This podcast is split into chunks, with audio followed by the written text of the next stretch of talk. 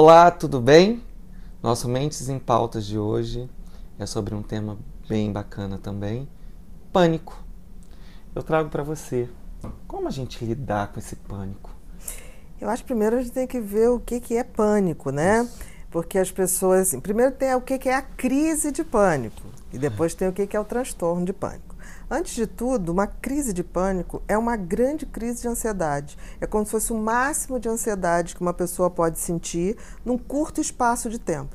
Então, é, nesse 20 a 40 minutos, que é o tempo em média que uma crise uhum. de pânico pode ter, a pessoa é tomada por primeiro por uma sensação de que ela vai morrer. A pessoa tem uma certeza absoluta que vai morrer. E ela é tomada por vários sintomas, né? Sensação de falta de ar, é, enjoo, ressecamento. ressecamento da boca, náuseas, tontura, é, sensação de que vai enlouquecer, que vai perder o controle, que vai fazer uma, uma, uma besteira muito grande, desfoca, a visão em geral dá aquele desfoque enorme, né? A pessoa tem uma sensação de que o coração está super disparado, a sensação de que ela não consegue botar ar para dentro e a certeza de que vai morrer. Então, assim, antes de mais nada, a crise de pânico ela é uma manifestação absoluta de que você está vivendo um momento de muita ansiedade. Agora, o transtorno de pânico é quando isso começa a ocorrer, a ocorrer com uma certa frequência. Você não tem uma crise isolada. Ah. Você começa a ter crises é, é, de forma repetitiva.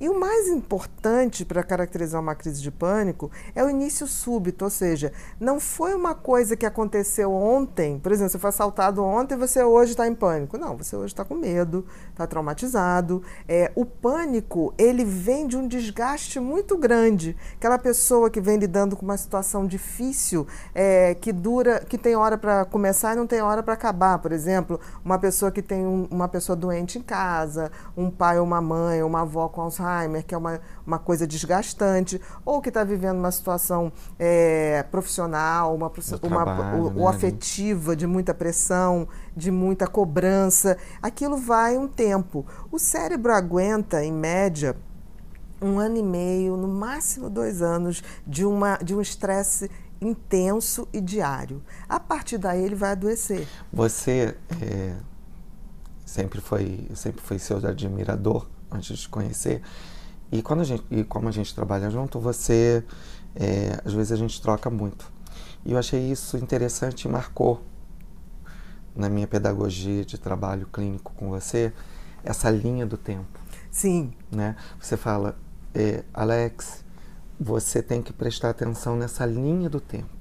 Porque Quando a pessoa você traça chega. ela, você consegue identificar. É, mas é exatamente isso, porque a pessoa chega com a crise de pânico, vamos dizer assim, é, e ela só quer falar daquela crise de pânico. Não foi ali que a crise de pânico começou. O pânico não começa onde começa, onde ele deflagra, onde ele aparece. Ele começa dois anos, três anos antes. Então, assim, essa linha do tempo é fundamental para que a gente possa fazer um planejamento de tratamento. Porque o pânico, você, com boas medicações ou, ou com boas técnicas, tanto psicoterápicas como de neuromodulação e própria medicação, você consegue é, estancar as crises. Isso é muito fácil. O grande desafio não é estancar a crise, é fazer com que esse paciente é, volte na linha do tempo e veja o que transformou esse cotidiano dele e voltar a uma realidade que talvez ele nem lembre mais como era né? Que onde os níveis de ansiedade não eram tão intensos e não eram diários. Se não houver essa linha do tempo, se não houver esse tipo de visão, você seca gelo. Você vai tá, o tempo todo tá eliminando as crises, aí o paciente não muda, ele continua tendo é, níveis de ansiedade muito alto, ele continua tendo um, um estilo de vida totalmente adoecedor e ele vai, mesmo tomando medicação, ter novas crises. E uma coisa mais também todo paciente de pânico, ele tem, ele está muito ali para deprimir. Hum. Então, se você. O desgaste já está muito. O desgaste é muito grande, porque é como se fosse um. Uma, bioquimicamente, a crise do pânico corresponde a uma descarga imensa de noradrenalina em todo o organismo. De noradrenalina no cérebro e adrenalina no, no corpo, de uma forma geral, na parte periférica. E isso leva a um desgaste. Aí, a, a, o, o, que sempre o paciente de pânico pergunta, mas eu posso morrer? Não, não tem como morrer. É, ninguém nunca morreu de crise de pânico.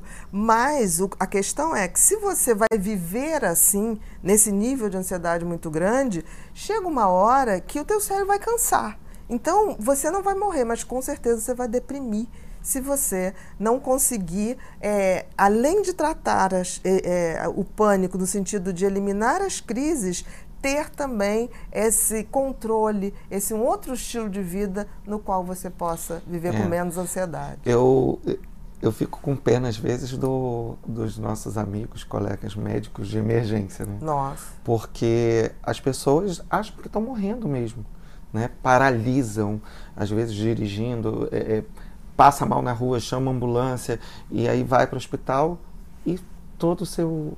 Eh, e isso traz uma uma, é, é, o paciente ele tem uma sensação não. de eu estou ficando louco porque ninguém fala que eu tenho nada, mas eu estou. Sim, mas na realidade ele tem. Ele tem. Né? Não detectável os exames básicos de check-up, porque se ele chega num pronto-socorro assim, ele vai fazer um eletro para eliminar infarto, Isso. ele vai fazer é, exames de sangue, exames de sangue para eliminar uma infecção aguda que pode acelerar os batimentos cardíacos. Quer dizer, ele vai ter o, o, o que a gente chamava antigamente do diagnóstico diagnóstico do nada que não é nada. Na realidade, é, são outras formas de detecção que a gente tem dessa é. variação desses neurotransmissores. Em geral, ele pode chegar com um pouquinho com a pressão alta, porque a própria descarga de noradrenalina aumenta um pouquinho a pressão, a máxima, não tanto a mínima. Mas eu acho que hoje as coisas estão muito melhores, porque antes, eu me lembro que quando eu trabalhava em pronto-socorro, e isso tem muitos anos, mais de 30, é, o que acontecia é que os médicos não tinham esse preparo, eles não entendiam entendiam que era isso, se chamava de piti, e distúrbio neurovegetativo. É. O que, que era distúrbio neurovegetativo?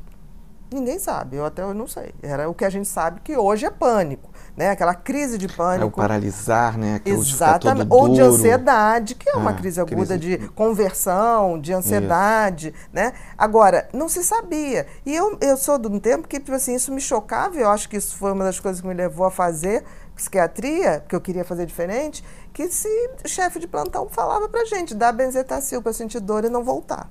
Ou novalgina. Porque a dipirona também é bem é. dolorida, né? É, na veia, então arde muito a dipirona. Trocava a dor, né? Exatamente. Então, assim, na realidade, a crise em geral, quando eles chegavam, passava, porque ela dura de 20 a 40 minutos, mas a pessoa ainda estava apavorada de vir a ter outra crise. Isso é uma das coisas, né? É, o grande pavor de quem tem uma crise de pânico, e depois tem várias, e aí desenvolve o transtorno, é ter uma outra crise, porque a crise tem essa imprevisibilidade. Ela pode ocorrer você estando de férias. Ela pode ocorrer onde você jamais, você não estava sentindo a menor tensão. Essa inexplicabilidade da crise, dessa forma súbita que ela chega, faz com que o paciente tenha uma sensação tipo assim, eu não controlo isso. E se der num lugar que eu não, não tenha como uhum. controlar? Então isso dá um desespero muito grande. E o que, que você pode nos deixar assim, no momento de pânico? Né? É, tem, existe algum protocolo, alguma coisa que possa a pessoa por ela própria tentar fazer além da respiração, além de, de, de tentar por ela própria. O grande problema, Alex, é assim que quando é uma crise de pânico mesmo, a pessoa não consegue. Porque ela é tomada por essa ideia de que ela vai morrer, de morte iminente. Então, assim, por mais. Quando ela consegue fazer a respiração diafragmática, quando ela consegue mudar o pensamento, ela consegue quase que fazer um auto-relaxamento, isso é quando ela já está tratada e não é mais uma crise, é uma ameaça de crise. É o medo da crise. É o medo da crise. Porque a crise em si ela é uma descarga bioquímica, não tem esse controle. Então, o que eu digo para as pessoas é. Quando ela está tratada, ela tem, a gente como médico, a gente dá o, a coisa do SOS, a gente ensina as técnicas de relaxamento, você na psicoterapia isso. também faz muito isso. Agora, na hora da crise, o máximo que a gente tem que falar é segurar na mão e não diz nem que não é nada. Nunca fala que não é Isso. nada, gente. Pelo amor de Deus. Nada para quem está achando que vai Maridos, morrer. esposas. Por favor, nunca fale nada. Não. Se mantenha calado, dê a mão se a pessoa quiser e vamos esperar que não vai passar. Que é e se conseguir, dar água. Sabe por quê? Porque a noradrenalina, a descarga de noradrenalina e adrenalina só tem como sair do organismo via xixi. Então, quanto mais a pessoa beber água, mais aquela carga bioquímica que está rodando no sangue vai sair. Você vê que instintivamente, quando a gente está nervoso, dá vontade de fazer xixi. É então, assim, água, se der, entendeu? Então, e a gente ter respeito, porque aquela hora é, é, é controlar o incontrolável. Obrigada, tá? Bia.